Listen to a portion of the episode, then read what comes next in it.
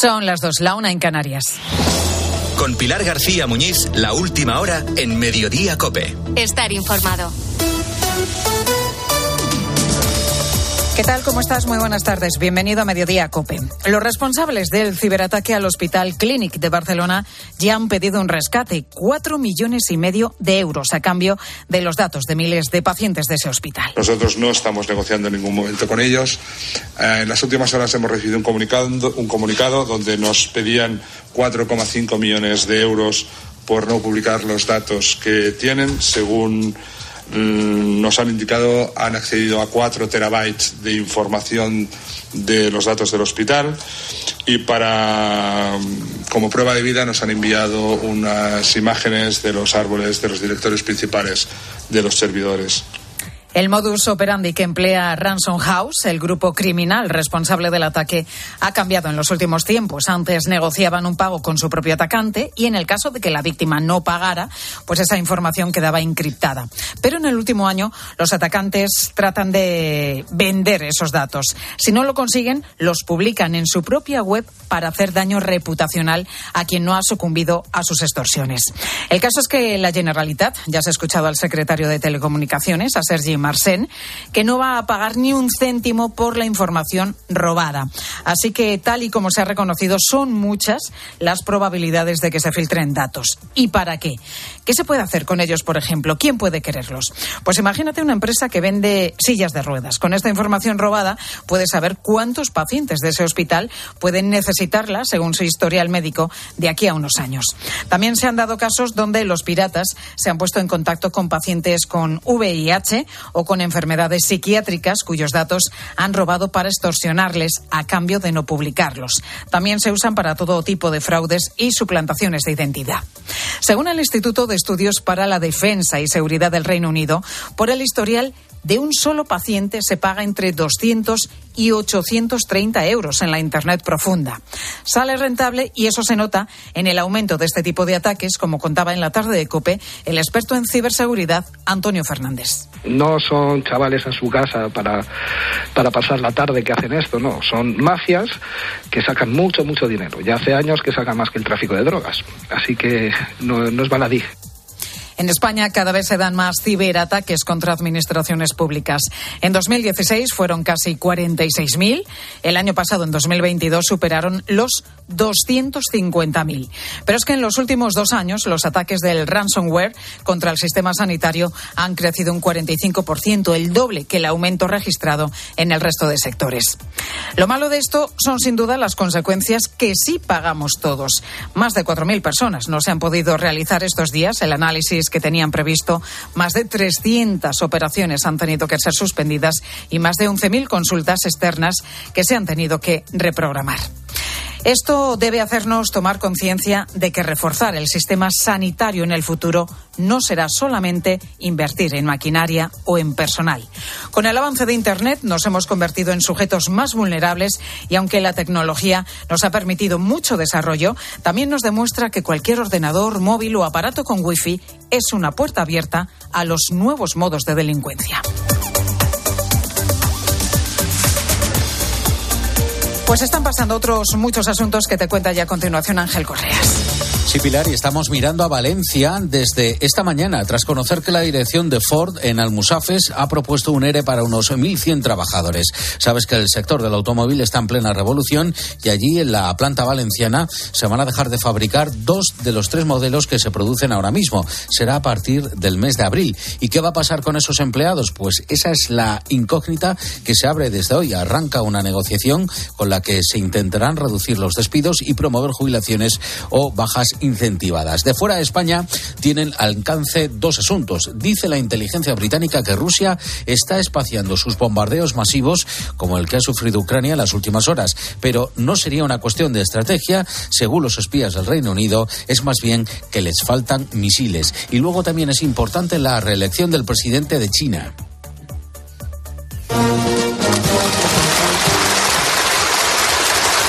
El lo tienes con todo el eh, boato, la parafernalia del comunismo asiático. Xi Jinping ha hecho historia al conseguir su tercer mandato como jefe del Estado chino.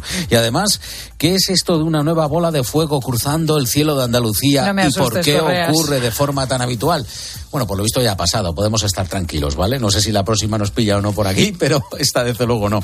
Bueno, pues estamos rodeados de rocas que se desprenden en el espacio, como esa gran bola incandescente procedente de un cometa y que entró en en- incandescencia al entrar en contacto con nuestra atmósfera a nada menos que 80.000 kilómetros por hora. Eso no es radar que lo capte.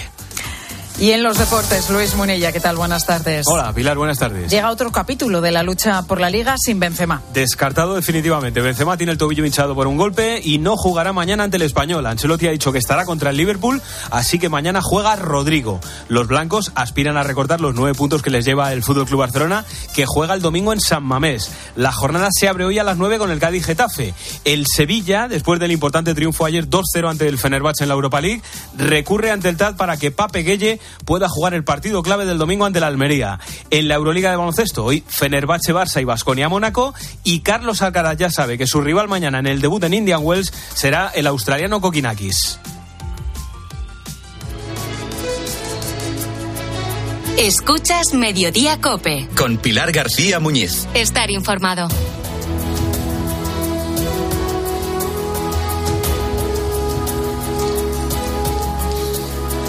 Un punto de partida para un asunto que al final a todos nos va a acabar afectando antes o después, porque hoy se confirma que cuando llegue el momento, tu pensión y la mía se van a calcular con un nuevo sistema. ¿Qué va a cambiar?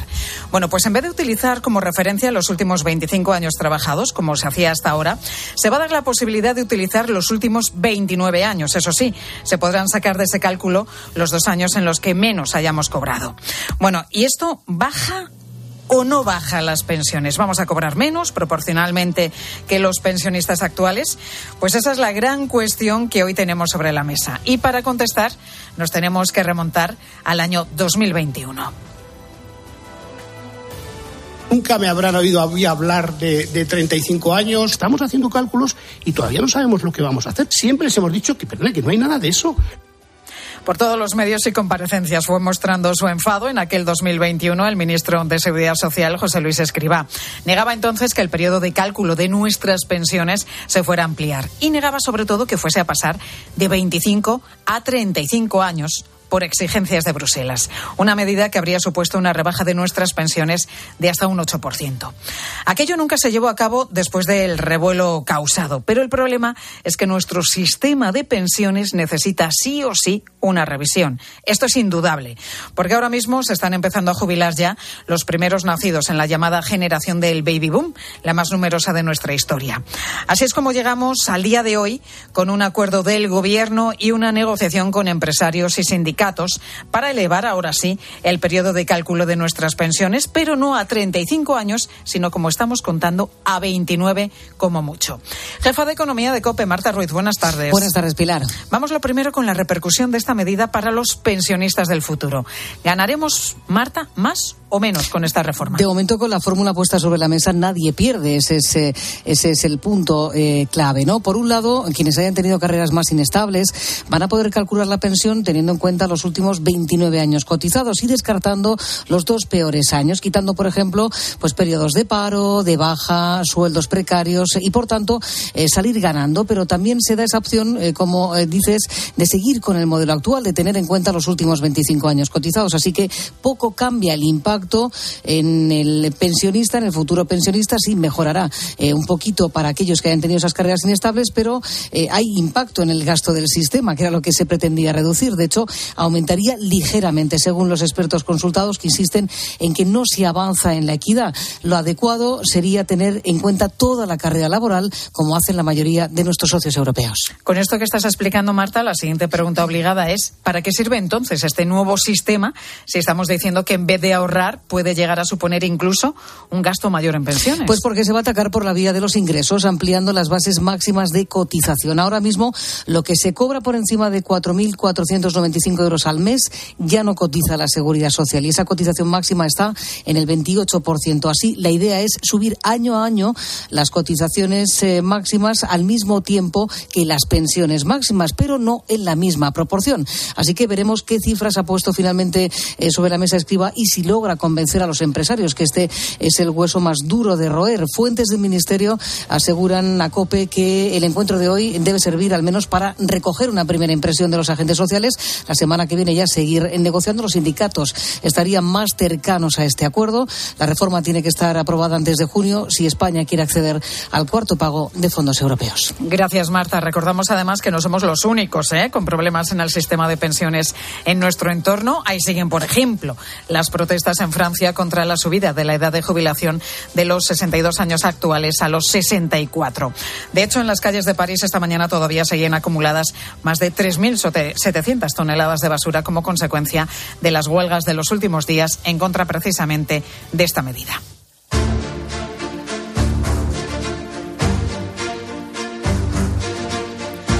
Pues si miramos a Moncloa con esto de las pensiones, el gobierno tiene hoy su primera foto positiva, la imagen de un acuerdo después de muchas semanas. Pero a pesar del pacto entre las dos almas del Ejecutivo de coalición, la brecha entre ambos sigue muy presente. Moncloa está cerrando la que ha sido una nueva semana, podemos decir, horribilis, marcada sobre todo por su división en el Día de la Mujer. Ricardo Rodríguez, muy buenas tardes. ¿Qué tal, Pilar? Buenas tardes. Hay que sosegar, se escucha decir a muchos socialistas en los pasillos con una frase literal que muestra su preocupación. Dicen que el ruido es una apuesta perdedora.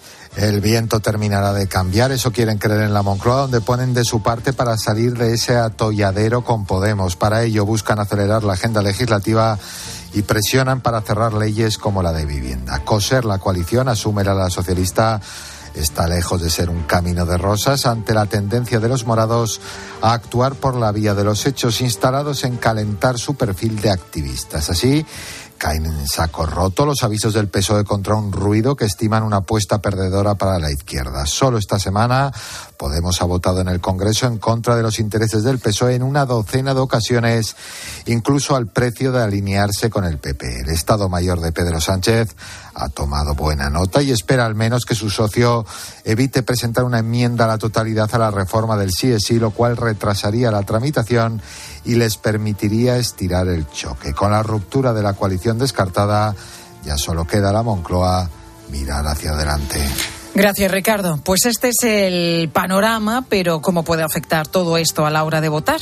Bueno, pues en mayo, en las municipales y autonómicas, en principio, tanto la ley del solo sí es sí como la ley trans o el caso mediador podrían tener poco peso en general, pero no así en las elecciones generales previstas para finales de este año. Todos los asuntos, bien sea escándalos o de otro tipo, que salgan eh, a medida que se acerquen las elecciones, pues ganan relevancias determinantes, pues, pues ya veremos, ¿no? Pero ese 20% es el que decide, ese 20% puede decantar mayorías en un u otro sentido. Pues ese 20% al que hace referencia Jordi Rodríguez, profesor de Comunicación Política de la Universidad de Navarra, es el peso concreto que tienen ahora mismo los electores jóvenes y también las mujeres. El voto de estos dos sectores en este momento es determinante. Maribel Sánchez, buenas tardes. Buenas tardes. Y como prueba, un dato. Los últimos sondeos electorales demuestran que Pedro Sánchez ha perdido seis puntos de intención de voto entre sus seguidoras femeninas desde que empezaron a ser escarcelados los agresores sexuales. Pero además hay una bolsa de en torno a un millón de votantes que se definen de centro y a los que quieren pescar tanto PSOE como el Partido Popular. ¿Hacia qué lado se inclina la balanza? Pues ese es el objetivo de las campañas electorales, aunque los equipos de marketing saben que en las del 28 de mayo pesará más la imagen del candidato, que en algunas ocasiones llega a tener tal tirón que reciben votos de seguidores de otros partidos. Aún así, nadie se confía a Pilar porque otro factor determinante serán los más jóvenes e indecisos, que son otro de los objetivos estrella de estas campañas. Gracias, Maribel. Pues hemos arrancado este mediodía cope en la calle, en el Parque del Retiro. Y lo hemos hecho en el inicio de este fin de semana que, bueno, sabrás ya que van a subir las temperaturas y que en algunos puntos van a llegar a ser incluso de verano. Hasta 31 grados van a tener mañana, por ejemplo, en la región de Murcia. Y a los 30 grados, que tampoco está nada mal, temperaturas de verano, está previsto que lleguen también en la comunidad valenciana. Son temperaturas, además, que no habían registrado en esta época del año, en esta primera quincena de marzo, desde que hay registros. ¿Y en el resto qué? Pues hombre, las temperaturas no, no van a ser tan altas, pero sí que van a ser muy agradables en lo que va a ser ya un spoiler, podemos decir, un anticipo de la primavera que está a punto de caer. Acuérdate que hace cosa de un par de semanas, pues estábamos hablando de temperaturas bajo cero y sensaciones térmicas que llegaron a superar los 20 bajo cero. Cambios, por tanto, bruscos que tienen repercusión en un buen número de españoles. Los cambios de tiempo son uno de los desencadenantes más habituales y de hecho los pacientes perciben fundamentalmente los cambios en la presión atmosférica y son capaces de predecir. Tremendo. O sea, cuando empiezo así con unas jaquecas, digo, ya va a cambiar el tiempo. No sé si es la presión, pero me afectan muchísimo. Pues este caso, el de María José de Madrid, que nos hablaba, que padece migrañas, es uno de tantos ejemplos de los que nos ha hablado también, nos ha contado el doctor Pablo Irimia, al que acabas de escuchar también. Es neurólogo de la Clínica de la Universidad de Navarra en Pamplona. Está demostrado que ese cambio de presión atmosférica afecta tanto a personas con dolores de cabeza crónicos como también a los pacientes con enfermedades reumáticas, como es el caso de Felisa, de 74 años desde siempre, con los cambios de tiempo, que estoy fatal, cuando por ejemplo va a llover. Cuando hace así más bien frío, cuando ya me duele la espalda, el cuello, me suele pasar con los dedos de las manos. Me entran como hormigueo. Pues esto también está demostrado, parece deberse en parte a los problemas con el líquido que hay en nuestras articulaciones, porque con el frío su labor de engrasar es menor. Marcos Paulino es jefe del servicio de reumatología del Hospital Universitario de Ciudad Real. Y cuando hay una oscilación térmica mayor, ahí se producía una mayor tasa de ingresos por la artritis. Y también se vio que aumentaban cuando había más humedad, cuando llovía más. Lo curioso es que los eh, europeos que más se quejaban con el cambio del tiempo eran los españoles. Pues dolores de cabeza, problemas de huesos y articulaciones y, por supuesto, ojo que llegamos a la temporada fuerte también de alergias. Consecuencias de un cambio en el tiempo que no todos están deseando, ya ves, por las consecuencias que acarrea.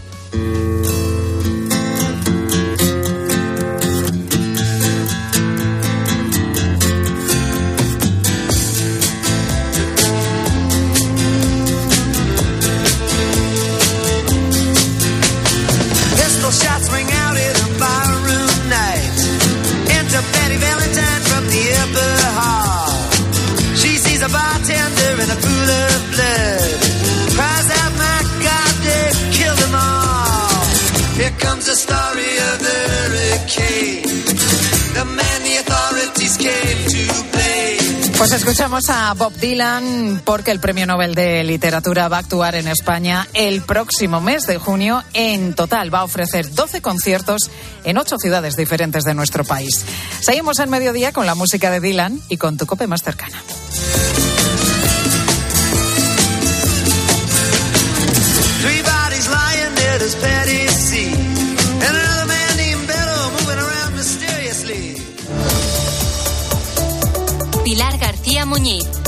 Mediodía Cope. Estar informado. La radio es más radio cuando nos escuchamos. En los últimos meses, la llegada de una familia ha rejuvenecido este pueblo que tiene solo 100 habitantes. Tener hijos cada vez es más tarde. Estamos en Ojos, en Murcia, en esta programación especial que hoy dedicamos en COPE al envejecimiento. Tiene 100 años. Es un pueblo muy bueno, todo el mundo me ha querido. Me voy a acercar a una de estas madres. El bebé es el más pequeño de tus tres hijos. Económicamente está complicado hoy en día poder mantener el más. El sitio donde estoy es uno de los barrios más envejecidos de Santander. El abuelo es el que necesita los cuidados y no hay nadie que se los pueda prestar. Muchos recién nacidos han pasado por las manos de Gema, que nos cuenta que siempre que hay actividad en los paritorios ella se siente feliz, realizada. Durante los años que lleva como matrona... Cada veo cara de agradecimiento. La base es el amor. Estamos impregnados de amor en el paritorio. En COPE, Carlos Herrera. Ángel Expósito. Pilar García Muñiz. Pilar Cisneros. Fernando de Aro. Están más cerca de ti. Elegir Grana Padano es abrazar los valores italianos que lo hacen único Porque en el sabor de Grana Padano se encuentra el sabor de Italia, la emoción de compartir un sabor que enamora al mundo entero. Grana Padano, un sentimiento italiano. Has llegado ya. Me están reclamando el pedido. El GPS marca Agapito Méndez 28, pero no hay nadie. En Álava. No, Ávila. ¡Ay, madre! Si la tecnología se pone difícil, pásate a la tecnología eléctrica con la gama Citroën Pro en los Business Days. Ofertas únicas con stock disponible hasta el 20 de marzo. Citroën. Condiciones en citroen.es. 29. Tus nuevas gafas graduadas de Sol Optical. Estrena gafas por solo 29 euros. Infórmate en soloptical.com. Pilar García Muñiz. Mediodía Cope.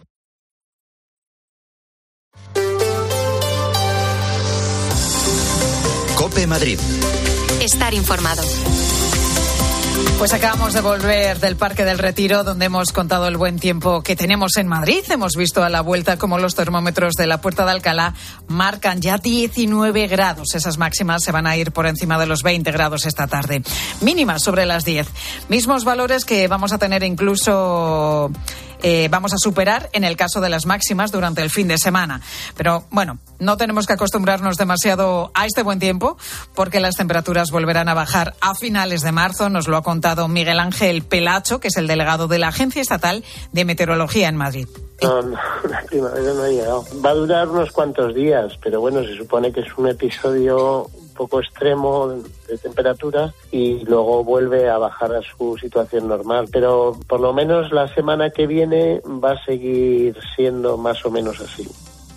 Lo que todavía no sabemos con exactitud es la previsión del tiempo cara a la Semana Santa que nos llega en tres semanas, a primeros de abril. Lo que sí sabemos seguro es que muchos madrileños, a pesar de la crisis y de la subida de precios de los viajes, tienen prevista una escapada. Belén Ibáñez, muy buenas tardes. Hola, buenas tardes, Pilar. Y además ya tenemos las primeras estimaciones de cuántos madrileños van a salir de viaje y por dónde van a ir. Sí, porque serán cerca del 80% de los madrileños los que tienen previsto moverse en estos días. Son datos de un estudio que acaba de publicar la Federación Madrileña de agencias de viajes. De esos que van a salir, la gran mayoría, el 70%, se moverá por el territorio nacional, sobre todo en el turismo rural. Es el caso de Sonia. Vamos a ir a Riopar, un pueblecito de Albacete. Hemos cogido una casita rural. La idea es desconectar, hacer una salida en Semana Santa diferente y bueno, pues conocer la zona del nacimiento del río Mondo, etcétera. De los que salen al extranjero, los principales destinos, destinos serán las capitales europeas. Daniela es una de ellas. Esta Semana Santa me voy a ir con mis primos y mi tía a Noruega y es un viaje que me hace mucha ilusión porque es un destino que llevo queriendo ir desde que soy muy pequeña y voy a ir seis días y tengo muchas ganas de ir. El presupuesto medio será de 680 euros por persona y es que a pesar de la inflación y las noticias económicas tan negativas, la gente sigue viajando. Las previsiones son buenas. César Gutiérrez es el copresidente de FEMAF nos estamos llevando una grata sorpresa porque tanto el nivel de reservas que llevamos para Semana Santa como incluso las demandas posibles para verano están llevando un ritmo muy bueno, muy bueno comparable a 2019. Es decir, que mm, podemos decir que todas estas nubes que se ciernen sobre la economía a día de hoy en los madrileños, podemos hablar, eh, no están surgiendo mucho efecto y no solo son buenas noticias para los madrileños que salen. Madrid también va a acoger en estas fechas no solo al turismo nacional, como es habitual, sino también al turismo extranjero, sobre todo de Sudamérica y Estados Unidos. Además, el 82% de los madrileños ve interesante recorrer la región en estas fechas.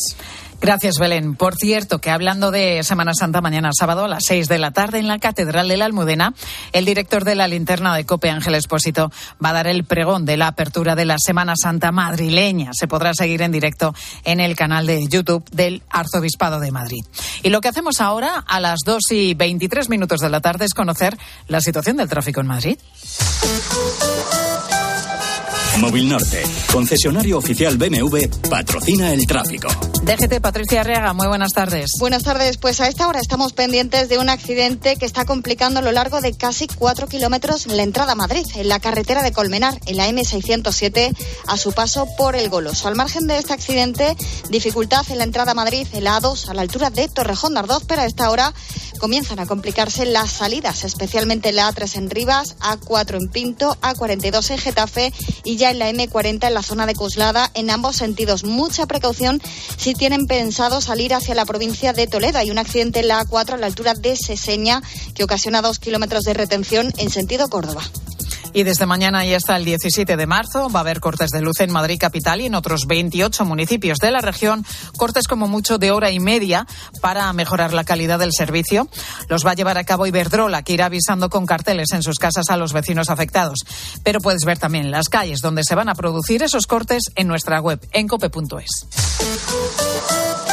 Que los mejores ingenieros hagan los mejores coches es lógico. Que cuando quieras conducir, conduzcas un BMW también es lógico. Como que el mejor servicio te lo ofrezca tu concesionario de confianza. Lógico, ¿verdad? Si quieres BMW, quieres Móvil Norte. Porque lo lógico es querer siempre lo mejor. Visítanos en Móvil Norte, carretera del Plantío 62, Majada Honda o en movilnorte.bmw.es. Que la gastronomía es uno de nuestros mejores embajadores, eso lo saben hasta en Japón. Gracias a los chefs y a productos como Fuentes, el atún rojo, nuestro país triunfa en medio mundo, como en Japón, donde Fuentes es sinónimo del mejor atún rojo. El 26 de marzo, Excelentia presenta en el Auditorio Nacional La Pasión según San Mateo de Johann Sebastian Bach. No te pierdas una de las obras más emblemáticas de la música clásica. Venta de entradas en fundacionexcelentia.org. Recuerda, el 26 de marzo, La Pasión según San Mateo en el Auditorio Nacional. Música de calidad con Fundación Excelentia. Control Dental Europeo, 35 años en implantología y pioneros en carga inmediata, trae a España los implantes corticales para pacientes con reabsorciones extremas de hueso sin injertos óseos y al mismo precio que los implantes tradicionales. Confíe en Control Dental Europeo y vuelva a sonreír en el 91 575 3404 o controldentaleuropeo.com. Cope Madrid. Estar informado. Aunque este fin de semana va a hacer buen tiempo, vamos a volver a tener días de frío antes de la llegada de la primavera. Por eso Muchas terrazas siguen buscando la mejor solución para mantener clientes esos días de bajas temperaturas, por ejemplo, con estufas. Al hilo de este asunto, el Ayuntamiento de Madrid ha ampliado en 3 millones de euros las ayudas para sustituir las calderas de gasóleo y las estufas más contaminantes de las terrazas de la capital. Toño López, buenas tardes. ¿Qué tal? Buenas tardes. ¿Cuáles son los plazos para solicitar esas ayudas y cómo se pueden pedir? Pues a partir del 24 de marzo estarán disponibles estas ayudas dentro del Plan Cambia 360 para domicilios y empresas se pueden solicitar hasta el 24 de noviembre y hasta el 20 de octubre en el caso de las terrazas que cambien las estufas de gas por eléctricas. El ayuntamiento cubre en estos casos hasta el 50% del coste, pero para hosteleros como Jaime del restaurante El Enredo no es un cambio fácil y les obliga a hacer una inversión adicional para acondicionar las terrazas. Yo que tengo licencia para nueve mesas y para 36 sillas en terraza, se me reduciría a siete mesas y a 30 sillas, que requiere una reducción de mesas que para mí es fundamental para vivir el resto del año. Yo tengo un trámite administrativo que no es sencillo y además de eso me supone una inversión de hacer una cometida hacia la terraza porque las estufas de gas al final es poner la bombona, quitarla y se acabó. Para optar a estas subvenciones, la renovación de las estufas deberá hacerse antes del 31 de diciembre de este año y solo podrán acceder a ellas las terrazas autorizadas antes de la nueva ordenanza municipal. Cope Madrid. Estar informado. ¿Y si te dijésemos que una sola gota de sangre podría ayudar a cambiarte la vida? Por el Día Mundial del Riñón, acércate el 9 y 10 de marzo a la Plaza Felipe II, donde podrás realizarte una prueba sencilla para conocer el riesgo de padecer enfermedad renal crónica y enfermedades asociadas como la insuficiencia cardíaca o diabetes. Porque escuchar tu riñón es parte de ti. AstraZeneca. El diagnóstico precoz parte de ti. Descubre la revolución de la movilidad en Madrid. Descubre el nuevo Bicimat. 7.500 bicicletas eléctricas, 611 estaciones y ahora llegaremos a todos los distritos. Pruébalo gratis hasta el 31 de julio. EMT, Ayuntamiento de Madrid. Los Fernández son muy amables. Recogida a domicilio de cortinas y edredones, de alfombras y de tapices, limpieza y restauración. 91 308 5000. Los Fernández son muy amables.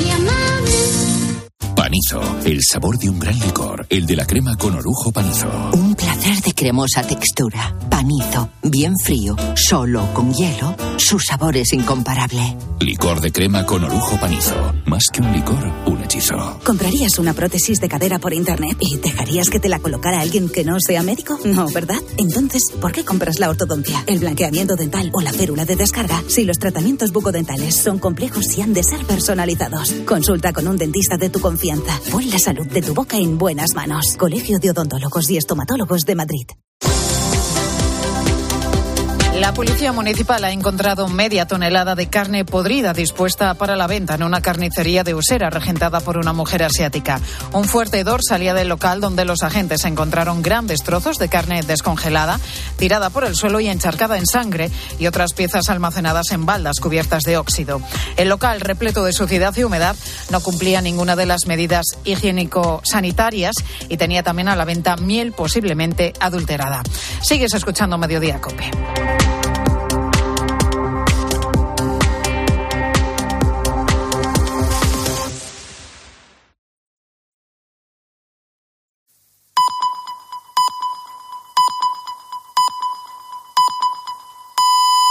Son las dos y media, la una y media en Canarias. Con Pilar García Muñiz, la última hora en Mediodía Cope. Estar informado. Nueve millones y medio es el número de personas mayores de 65 años que hay en España según los datos del INE a 1 de enero. Son más que el año pasado y son menos de las que serán el año que viene. Todas estas personas cobran algún tipo de pensión, lo que hace que el gasto en esta materia haya sido solamente en el pasado mes de febrero de 11.922 millones de euros, un 10% más que el año pasado. Mirando las tablas demográficas vemos una evidencia clara. En los próximos años, ese gasto no hará más que aumentar porque toda una generación que nació durante el llamado baby boom irá entrando poco a poco en la edad de jubilación, aquellos nacidos entre finales de los 50 y finales de los años 70. Aparte de esta generación, le quedan menos de 10 años para entrar en esa edad de jubilación y cuando eso pase, el gasto se va a disparar todavía más. La clave es si habrá más ingresos para sostener el sistema y esas mismas tablas demográficas dicen que no, que los ingresos se irán reduciendo porque irá faltando masa laboral. Ahora mismo nos faltan 26.000 millones anuales para que las cuentas cuadren. El debate sobre la reforma de las pensiones es inevitable y es más necesario que nunca. Lo es a nivel social, lo es también a nivel político y lo es a nivel económico porque Bruselas está condicionando las ayudas que llegan a España precisamente a ese asunto, a la reforma de las pensiones. Esto hace que hoy el ministro de Seguridad Social, José Luis Escriba, se haya reunido con los agentes sociales para presentarles una nueva reforma si España quiere obtener otros 10.000 millones de los fondos europeos. ¿Qué es lo que ha propuesto? Pues ampliar los años cotizados para calcular las pensiones. El trabajador así podría optar por dos opciones. Una, calcular la pensión con los últimos 25 años cotizados, como ocurre hasta la fecha, y dos, que es la novedad, que los años cotizados se amplíen a 29, con la posibilidad de excluir los dos peores años en los que, por el motivo que fuera, pues se cotizó menos. El trabajador, por tanto, podría elegir qué fórmula le viene mejor o le beneficia más. Esta propuesta facilita el acuerdo político para que salga adelante, pero no alivia demasiado el problema porque el gasto sigue siendo más o menos el mismo, con lo cual estas medidas incluirían un incremento de las cotizaciones máximas. La propuesta no parece ser la panacea ni la solución definitiva, parece más bien un pequeño ajuste para salir del paso y que Bruselas ponga más dinero. El debate de las pensiones seguramente exige más profundidad, pero a ningún gobierno le apetece poner encima de la mesa la posibilidad de ampliar los años de trabajo. Bueno, pues ojo, porque la COE, la patronal empresarial, acaba de anunciar que rechaza esta reforma que ha presentado el Gobierno.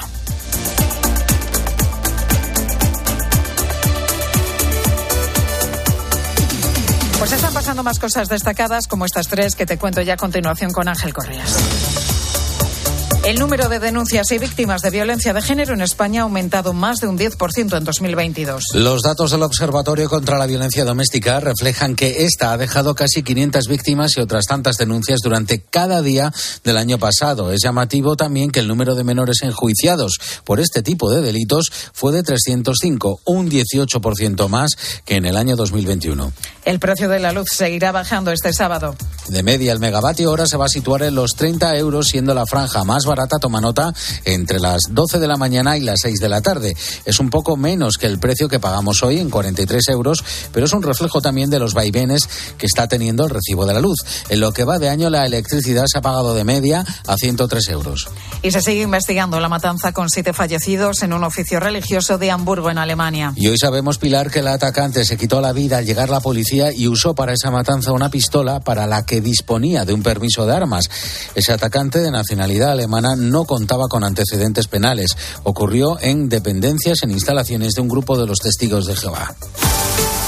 ¿Y qué nos contáis en los deportes a partir de las 3 y 5? Luis Munilla, buenas tardes. Pilar, muy buenas. Vamos a contar cómo llega otro capítulo de la pelea por la Liga con el Barça líder y el Real Madrid a nueve puntos. Los blancos que reciben mañana al español sin Benzema, pero esperan recuperarlo para el partido ante Liverpool en la Champions. Hay que escuchar a Ancelotti, que ha hablado de las críticas al equipo, y también a Javier Tebas, el presidente de la Liga, que ha vuelto a opinar sobre las polémicas con los árbitros. Vamos a hacer el repaso y a escuchar también a los protagonistas de la noche con más sombras que luces de los equipos españoles en Europa.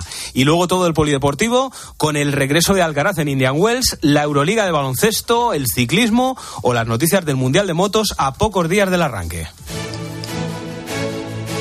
Escuchas Mediodía Cope. Con Pilar García Muñiz. Estar informado. De momento es solamente una propuesta que se pone sobre la mesa. La dirección de Ford en Almusafes, en Valencia, ha planteado un ERE para unos 1.100 trabajadores. Sabes que el sector del automóvil está en plena revolución con la llegada del coche eléctrico y con la posible prohibición, además de los motores de combustión, de aquí a 2035. Bueno, pues con ese panorama en el horizonte, resulta que la planta valenciana de esta compañía va a dejar de fabricar dos de los tres modelos que produce ahora mismo. Eso será a partir del mes de abril. ¿Y qué va a pasar con esos empleados? Pues esa es la incógnita que se abre desde hoy. De momento, la semana que viene va a arrancar una negociación con la que se va a intentar reducir los despidos y promover jubilaciones o bajas incentivadas. Bueno, estamos acostumbrados a retos complicados. Recientemente, el año pasado, alcanzamos un acuerdo con la Dirección Europea que ha permitido que, que Almusace sea la adjudicataria de una plataforma 100% eléctrica de Ford, mientras que tenemos el escenario totalmente opuesto en San Luis, donde hay una planta casi igual que la nuestra, con 5.000 personas trabajando, que tienen prácticamente un futuro muy, muy complicado. Pues es lo que nos decía José Luis Parra, que es el portavoz de UGT en esa planta. No hay que perder de vista con todo esto que fabricar vehículos eléctricos requiere menos mano de obra. Además, en ese mismo contexto, sabemos también que Michelin en España va a reducir trabajo y sueldo a 5.000 empleados en sus fábricas de Valladolid, Aranda, Vitoria y Lasarte por la menor demanda. Pero la otra cara de nuestro mercado de trabajo, en la búsqueda de empleo, pues hoy encontramos una clave importante de cara a conseguir un puesto de trabajo. Y esa clave está en la tasa de empleabilidad, es decir, la posibilidad de encontrar un trabajo dependiendo de nuestros estudios. Pues bien, Claudia Cid, muy buenas tardes. Buenas tardes, Pilar. Esa tasa, por segundo año consecutivo, es superior en los alumnos de FP que en los que llegan desde la universidad. Claudia. Así es, una de cada tres ofertas de empleo que se publican en España requiere contar con un título de formación profesional.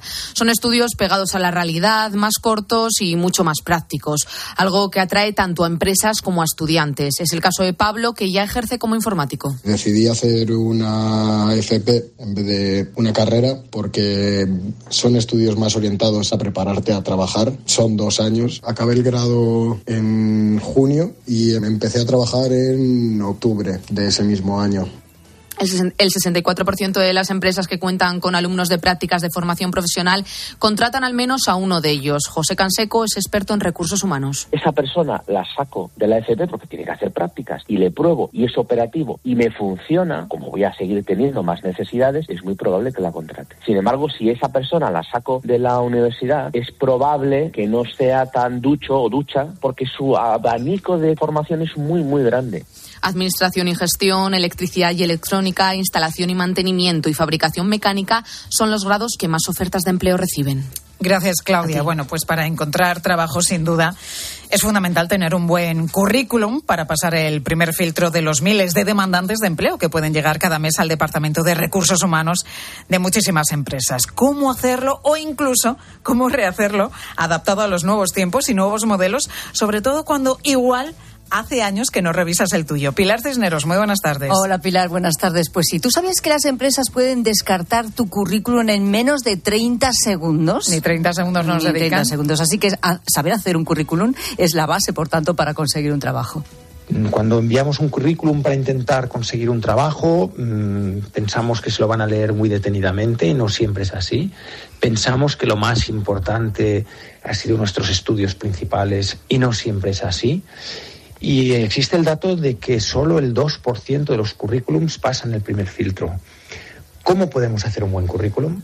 Bueno, pues eso es lo que vamos a averiguar esta tarde con él, con Fernando Tías de Bes, nuestro profesor de economía de bolsillo. Ya te adelanto que el currículum tiene que ser conciso y reflejar siempre la realidad. Y otros muchos consejos que nos va a dar. A partir de las 4 en la tarde de Cope con Pilar Cisneros y Fernando de Aro. Nicaragua es una dictadura familiar que se basa exclusivamente en la represión. Ahí estamos preparados para una nueva arbitrariedad, que no están involucrados solo la pareja gobernante, sino todos sus hijos, que son muy numerosos, cada uno tiene un sector de poder. Estamos frente a un régimen totalitario tratando de imitar el, el modelo cubano eh, 60 años después de su fracaso. No hay ya ningún consenso en el país. Se ha desarticulado la empresa privada, ha cerrado todos los medios de comunicación. Eh, Es un, es un régimen que está en contra de la Iglesia Católica, que sigue siendo mayoritaria en el país. Pues escuchábamos las palabras de Sergio Ramírez, que ha estado esta mañana con Carlos Herrera, aquí en COPE, en Herrera en COPE. Sergio Ramírez, el premio Cervantes, que ha pasado de estar en el gobierno en su día junto al actual presidente de Nicaragua, Daniel Ortega, a estar ahora perseguido y en el exilio. Tanto es la persecución contra la Iglesia que Daniel Ortega se está cebando ahora mismo con las familias que gozaban del apoyo de Cáritas. A ella se suman los estudiantes de la Universidad Cristiana Autónoma de Nicaragua. También el régimen ha ordenado que los expedientes de todos los alumnos de la Universidad Juan Pablo II sean entregados al Consejo Nacional de Universidades y además sean confiscados sus centros. El propio Ramírez contaba cómo él ha sido expulsado del país, como acaba de ocurrir también con casi una veintena de sacerdotes. Y además sigue en prisión en una celda de aislamiento el obispo de Matagalpa, Monseñor Rolando Álvarez. Por si esto es crudo, no te cuento ya los detalles que recoge Naciones Unidas en su informe al que ha tenido acceso la cadena COPE. Hemos hablado, Manuel Ángel Gómez, buenas tardes, Hola, buenas tardes. con el autor de este documento, de este informe impactante. Sí, un informe que revela que policías y miembros de los grupos de choque afines al régimen de Ortega han perpetrado crímenes de lesa humanidad. asesinatos, eh, torturas, eh, ejecuciones eh, extrajudiciales. Jan Simon dirige el grupo de expertos de la ONU que ha elaborado el informe sobre Nicaragua. Personas detenidas cuentan cómo fueron torturadas con descargas eléctricas, cómo sufrieron quemaduras con ácido y cigarrillos, cómo les arrancaron las uñas. Estos abusos son parte de un plan de Daniel Ortega para mantenerse en el poder a cualquier precio. Hay una eh, responsabilidad de, eh, de parte del presidente la vicepresidenta en los hechos eh, documentados. Crímenes de lesa humanidad porque hay un ataque sistemático y generalizado contra una parte de la población en Nicaragua.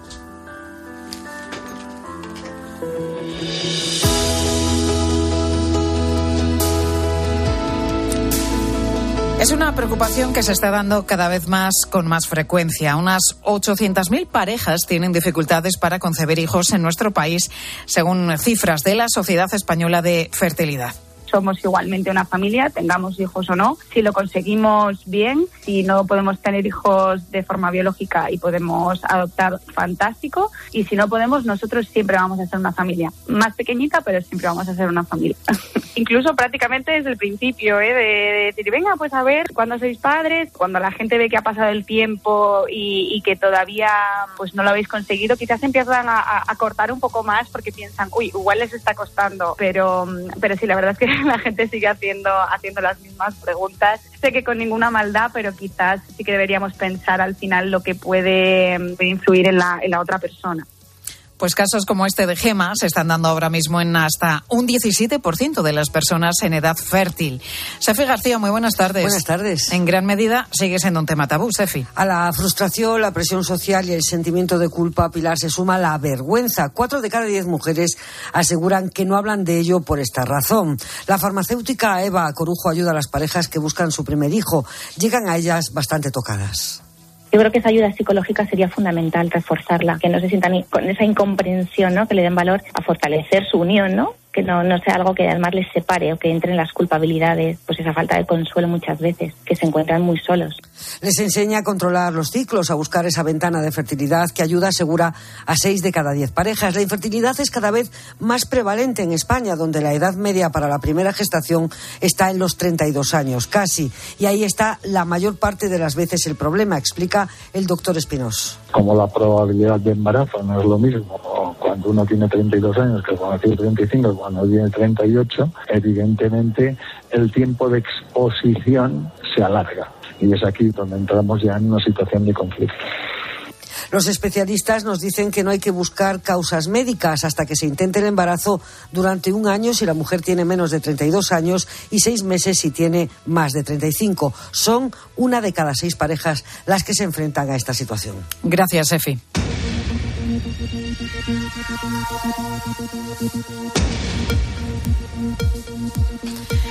Los responsables del ciberataque al Hospital Clínic de Barcelona ya han pedido un rescate, cuatro millones y medio de euros a cambio de los datos de miles de pacientes de ese hospital. Nosotros no estamos negociando en ningún momento con ellos.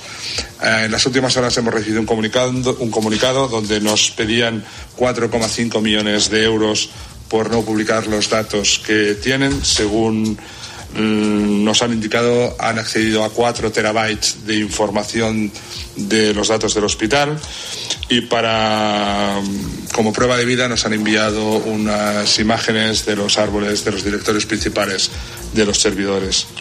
El modus operandi que emplea Ransom House, el grupo criminal responsable del ataque, pues ha cambiado en los últimos tiempos. Antes negociaban un pago con su propio atacante y en el caso de que la víctima no pagase, esa información quedaba encriptada. Pero en el último año los atacantes tratan de vender esos datos. Si no lo consiguen, los publican en su propia web para hacer daño reputacional a quien no ha sucumbido a sus extorsiones. El caso es que la Generalitat de Cataluña ya ha dicho en palabras del secretario de Telecomunicaciones, al que acabamos de escuchar, Sergi Marcén, que no va a pagar ni un céntimo por la información robada. Así que, tal y como se ha reconocido, son muchas las probabilidades de que se filtren datos. ¿Para qué? ¿Qué se puede hacer con ellos, por ejemplo? ¿Quién puede quererlos?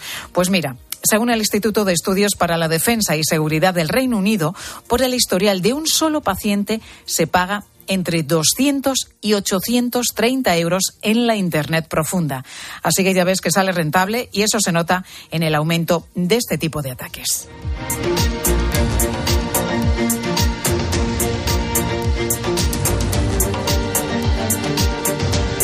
2 y 46 minutos, una hora menos en Canarias. Te quedas ahora con tu cope más cercana.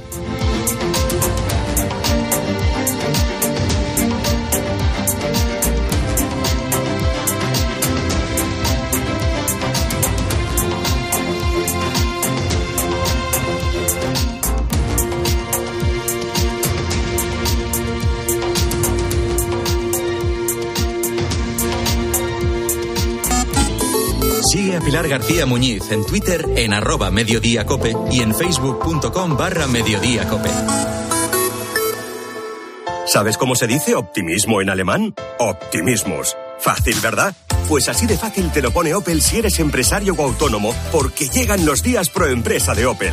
Solo hasta el 20 de marzo condiciones excepcionales en toda la gama Opel. Descubre la tecnología alemana del futuro. Ven a tu concesionario o entra ya en opel.es. Tus hijos ya son adolescentes y es lógico y normal que te preocupe algo así. Ahora que han crecido ya no hacen planes con nosotros. Se quedan en casa solos o eso dicen. Y me preocupa lo que pueda pasar. Pues eso con Securitas Direct tiene solución, porque con su alarma estarán protegidos dentro de casa ante cualquier emergencia y con sus cámaras podrás ver que todo va bien, porque tú sabes lo que te preocupa y ellos saben cómo solucionarlo. Llama ahora al 900-666-777 o entra en securitasdirect.es. Dos cositas. La primera, con la que está cayendo le ha subido el precio del seguro a mi hija. La segunda, nosotros nos vamos a la mutua. Vente a la mutua con cualquiera de tus seguros y te bajamos su precio, sea cual sea. Llama al 91 555 5555 91 555 5555. Por esta y muchas cosas más, vente a la mutua. Condiciones en mutua.es. Elegir Grana Padano es abrazar los valores italianos que lo hacen único. Porque en el sabor de Grana Padano se encuentra el sabor de Italia, la emoción de compartir un sabor que enamora al mundo entero. Grana Padano, un sentimiento italiano. Pilar García Muñiz. Mediodía Cope.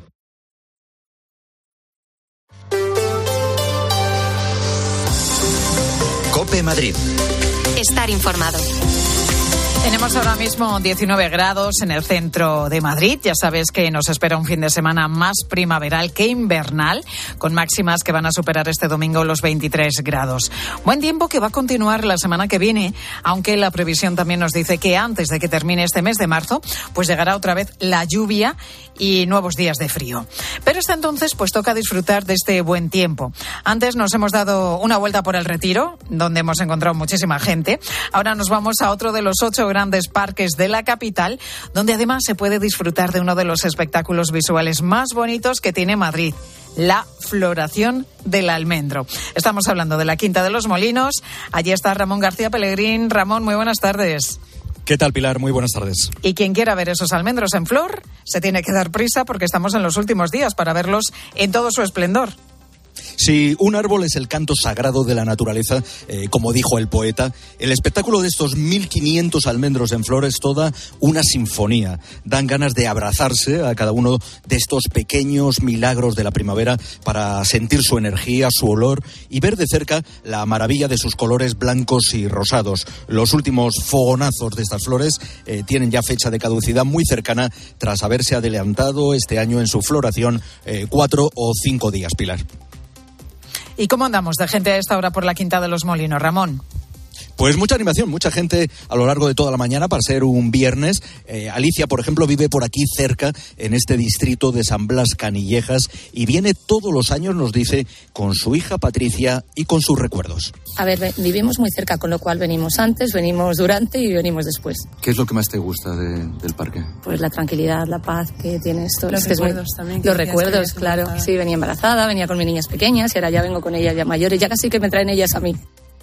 Beatriz también es madrileña y a sus 57 años, eh, fíjate Pilar, está descubriendo esta maravilla de almendros en flor por primera vez. Una pasada, es precioso. Además estamos en la misma calle Alcalá, que es increíble, que tenemos que cuidar todo esto, que hacemos turismo por ahí y luego no conocemos un montón de sitios de Madrid. Tengo 57 años y no conocía esto.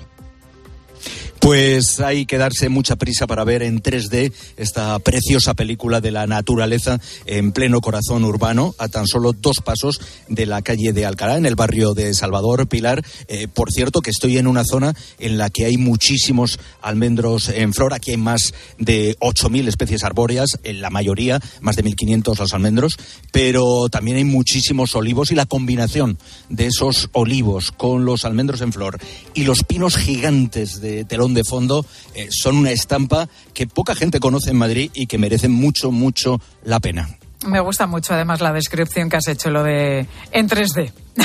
Está muy bien. Gracias, Ramón. Por cierto, que los amantes del esquí pueden aprovechar este buen tiempo porque tanto la estación de Valdesquí como la de Navacerrada abren este fin de semana con casi 5 kilómetros de pistas para esquiar, casi 2 kilómetros en el puerto de Navacerrada, en cuatro pistas abiertas con nieve primavera y 3 kilómetros más en Valdesquí, con cinco pistas abiertas y hasta 30 centímetros de nieve. Nuestra vida está llena de sonidos que merecen ser escuchados. Y tú mereces oírlos bien. Ahora en Óptica Roma tienes la última tecnología en audífonos recargables con la máxima calidad garantizada y al 50% de descuento si compras dos audífonos. Para que no te pierdas los sonidos de la vida. Óptica Roma, tus ópticas de Madrid. Adivina adivinanza. ¿Sabes quién es el que te vende tu casa y te dice que puedes seguir viviendo en ella para siempre? Correcto, Eduardo Molet, el de vendido, vendido, vendido. Persona de confianza, 658 60 60 60. Más del 35% del emprendimiento en la Comunidad de Madrid está liderado por mujeres, pero podrían ser muchas más. Arrancar mi proyecto con el apoyo de la Comunidad de Madrid ha sido fundamental. Hemos trabajado para conseguirlo y crecer juntas. Comunidad de Madrid. Seiki Kane y Mason en el Auditorio Nacional. El famoso violonchelista presenta un recital único en Madrid. Vivirás una experiencia inolvidable con esta joven estrella de la música, admirada por el público y la crítica. Solo el 12 de marzo. Entradas a la venta en la web del Auditorio Nacional. Cope Madrid. Estar informado. Están siendo días difíciles para los vecinos de las calles Presa y Complejo del Pilar, afectados por las obras de la línea 7B de metro que han provocado tales desperfectos en sus casas que están siendo derribadas. Pero no solamente para ellos, sino también para los de las casas cercanas. Pablo Fernández, buenas tardes. Buenas tardes, Pilar. Esos vecinos están preocupados por la cercanía de las obras, de esos derribos, también con miedo por si a ellos les pasa lo mismo. Vamos, que se pueden quedar sin casa. Sí, vecinos como David, que vive a escasos metros del lugar donde una excavadora está derribando estos edificios. Desde su, terraza ha visto cómo han tirado las casas de la calle Rafael Alberti y las de la calle Presa. En su bloque, formado por tres portales, viven más de 60 vecinos. Y las terrazas de ese bloque, al ser un callejón, se van estrechando de tal forma que la última está a escaso metro y medio de la obra. Entonces deberían también haber unos realojamientos consensuados y voluntarios. El que quiera irse que se vaya y el que no, pues que ya que corra con su seguridad y se ponga a su casa. Pero debería dar la, Comunidad Madrid, debería dar la opción de que cada uno, que si tiene miedo, porque ya te digo yo que hay mucha gente que sufre. Además de la preocupación por estos derrumbes, los vecinos están asustados porque no les avisan dónde y cuándo van a estar trabajando las máquinas. Pues yo el miedo que tengo es que venga a la Comunidad de Madrid y, vea el edificio que tiene 65 años, mi edificio, por ejemplo, y diga que es más caro eh, arreglarlo que tirarlo, que es lo que suele pasar piden que se cambie la ley para las indemnizaciones y ayuda porque llevan una presión de obras desde hace años que vivir allí para ellos es inhumano. Gracias, Pablo. ¿Y te imaginas hacer una gestión con la comunidad, pedir una ayuda, recibir información de citas pendientes, consultar tu tarjeta sanitaria o incluso presenciar conciertos? Pues todo a través de un streaming tipo, por ejemplo, Netflix. Pues de eso va Playmat, la plataforma de televisión digital de la Comunidad de Madrid, que va a cambiar la relación entre los madrileños y la Administración. Más personalizada, como explica la presidenta regional, Díaz Ayuso que está ajustado al perfil de cada ciudadano, porque cada uno tiene una vida diferente, unas necesidades específicas y la Administración lo que tiene que hacer es individualizar el trato con cada uno de ellos. Ya se puede descargar de manera gratuita Playmat y acceder a ella a través de tu Smart TV, el ordenador, la tableta o a través de un teléfono móvil. Cope Madrid. Estar informado. En cuatro meses ya estaremos en junio. Y tú, si lo deseas, estrenando barbacoa en el jardín de tu nueva casa.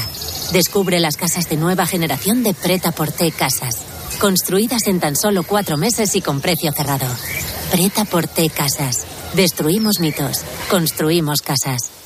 Cambiamos los fijos por los smartphones, la tele de tubo por las Smart TV, el diésel por el híbrido. ¿Y todavía tienes bañera en tu baño? Cambia tu vieja bañera por un plato de ducha antideslizante con Ducha Manía. Todo en un solo día. ¿Qué? ¿Te cambias? Con Ducha Manía, en Paseo del Molino 6. Llama ahora 914-684907 o duchamanía.es. Si al escuchar las siglas EGB se te pone una sonrisa, no te pierdas Yo fui a EGB en Madrid. Ven a cantar, bailar y revivir aquellos maravillosos años. Más de cinco horas de rock y pop con los mejores grupos y shows. Yo fui a EGB La Gira, sábado 1 de abril en Withing Center. Entérate de todo en yofuiagblagira.com. Que no te lo cuenten. ¿Quieres ahorrar a full? Solo hasta el 12 de marzo en Hipermercados Carrefour tienes la cinta de lomo de cerdo origen España en trozos a solo 4 euros con 39 el kilo. Carrefour, aquí poder elegir es poder ahorrar. ¿Y si te dijésemos que una sola gota de sangre podría ayudar a cambiarte la vida? Por el Día Mundial del Riñón, acércate el 9 y 10 de marzo a la Plaza Felipe II, donde podrás realizarte una prueba sencilla para conocer reducir el riesgo de padecer enfermedad renal crónica y enfermedades asociadas como la insuficiencia cardíaca o diabetes. Porque escuchar tu riñón es parte de ti. AstraZeneca. El diagnóstico precoz parte de ti. Necesito unificar todos mis préstamos. ¿Pero con quién? Grupos Eneas. Préstamos desde 10.000 hasta 6 millones de euros. Llame ahora al 91 639 9407. Gracias, Grupos Eneas.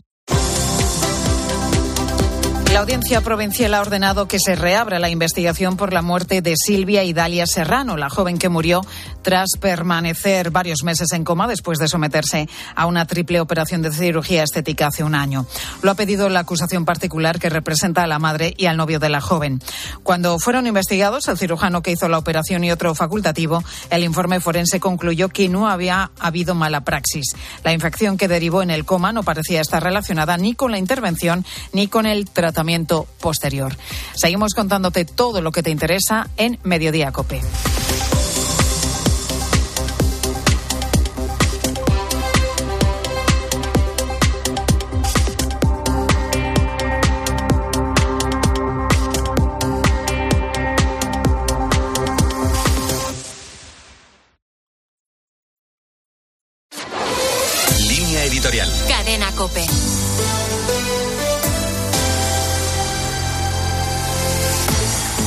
Congreso ha dado luz verde a la tercera ley universitaria de la democracia, la ley orgánica del sistema universitario. Esta propuesta legislativa ha salido adelante con los votos de los socios del Gobierno una vez que el Ejecutivo de Pedro Sánchez aceptó las enmiendas de los nacionalistas que pedían que los claustros universitarios pudieran hacer manifiestos de posicionamiento político, como ocurrió durante el proceso. Esa decisión convierte a la universidad en un foro de debate político y en una terminal de los gobiernos autonómicos de turno, de los que depende para su financiación. El problema de esta nueva ley es que no ofrece una respuesta adecuada a las necesidades del sistema universitario español. Un sistema que en vez de buscar la calidad y la excelencia basadas en el mérito y la capacidad de los profesores y en el esfuerzo de los estudiantes, está anclado en la endogamia, en la falta de preparación adecuada de los docentes, entre otras cosas por su escasa internacionalización. La nueva ley de universidades coloca el nombramiento de los puestos directivos en manos de los sindicatos y de los estudiantes y permite, rompiendo una tradición inveterada, que llegue a ser rector quien no es ni siquiera catedrático. Otro de los problemas es la difícil situación en que coloca el sistema privado de universidades, con unas exigencias que responden al modelo de la Universidad del Estado, financiada con dinero público, pero no contempla las exigencias de la libre iniciativa